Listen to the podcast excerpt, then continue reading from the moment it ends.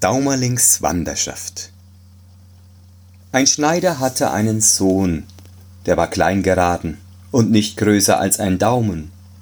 Darum hieß er auch der Daumerling. Er hatte aber Courage im Leib und sagte zu seinem Vater, Vater, ich soll und muss in die Welt hinaus. Recht, mein Sohn, sprach der Alte, nahm eine lange Stopfnadel und machte am Licht einen Knoten von Siegellack daran. Da hast du auch einen Degen mit auf den Weg. Nun wollte das Schneiderlein noch einmal mitessen und hüpfte in die Küche, um zu sehen, was die Frau Mutter zu guter Letzt gekocht hätte. Es war aber eben angerichtet, und die Schüssel stand auf dem Herd. Da sprach es Frau Mutter, was gibt's heute zu essen? Sieh du selbst zu, sagte die Mutter. Da sprang Daumerling auf den Herd und guckte in die Schüssel. Weil es aber den Hals zu weit hineinstreckte, fasste ihn der Dampf von der Speise und trieb ihn zum Schornstein hinaus.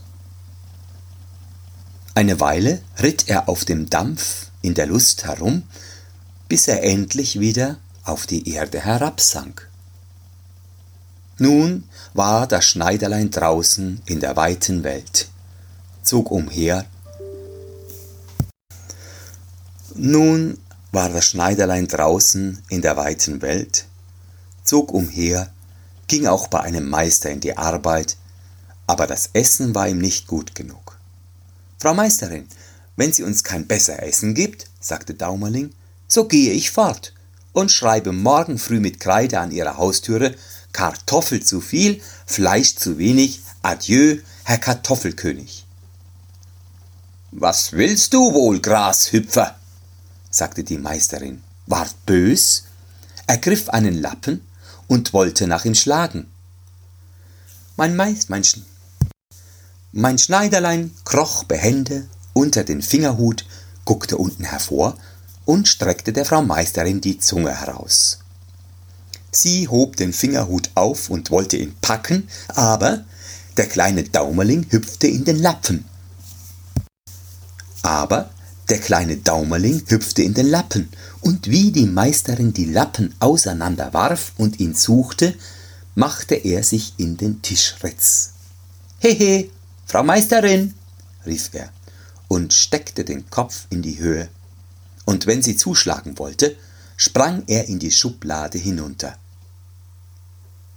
Endlich aber erwischte sie ihn doch und jagte ihn zum Haus hinaus. Das Schneiderlein wanderte und kam in einen großen Wald.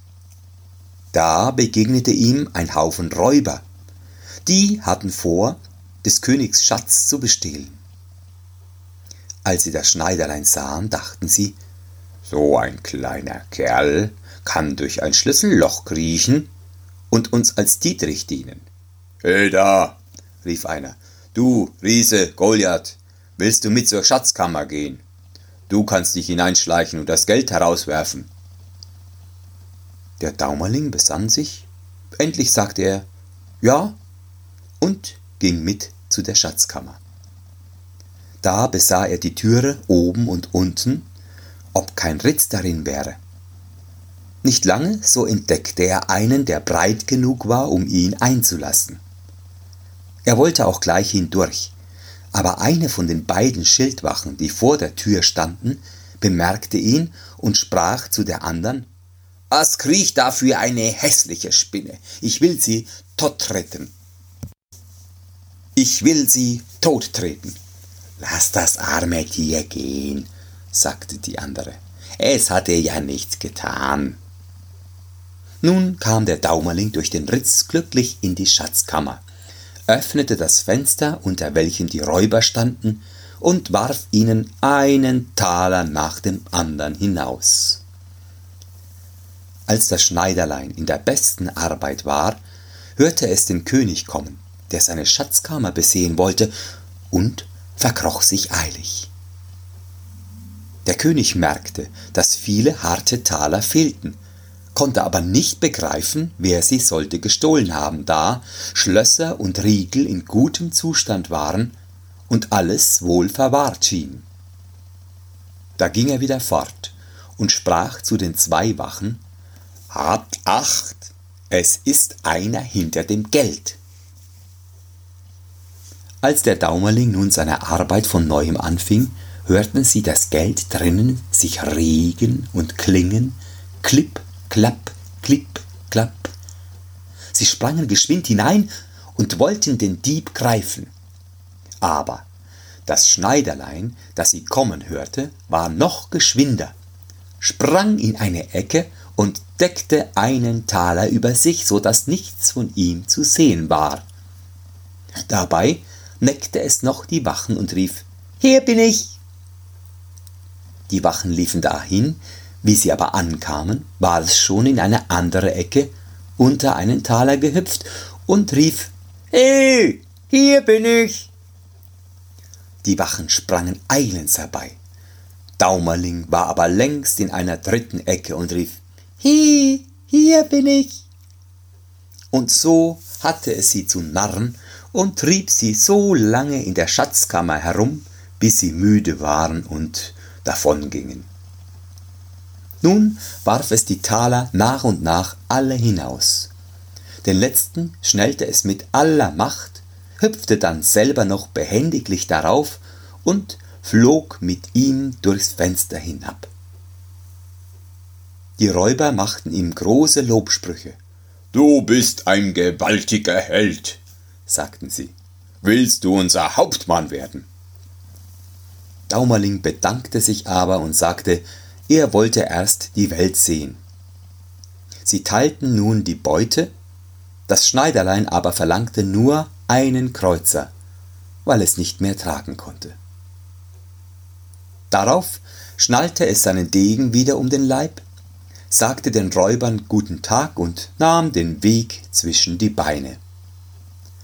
Es ging bei einigen Meistern in Arbeit, aber sie wollte ihm nicht schmecken. Endlich verdingte es sich als Hausknecht in einem Gasthof. Die Mägde aber konnten es nicht leiden, denn ohne dass sie ihn sehen konnten, sah er alles, was sie heimlich taten, und gab bei der Herrschaft an, was sie sich von den Tellern genommen und aus dem Keller für sich weggeholt hatten.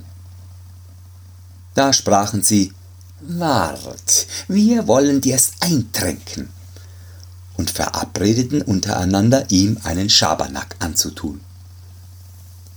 Als die eine Magd bald hernach im Garten mähte und den Daumerling da herumspringen und an den Kräutern auf und abriechen sah, mähte sie ihn mit dem Gras schnell zusammen, band alles in ein großes Tuch und warf es heimlich den Kühen vor.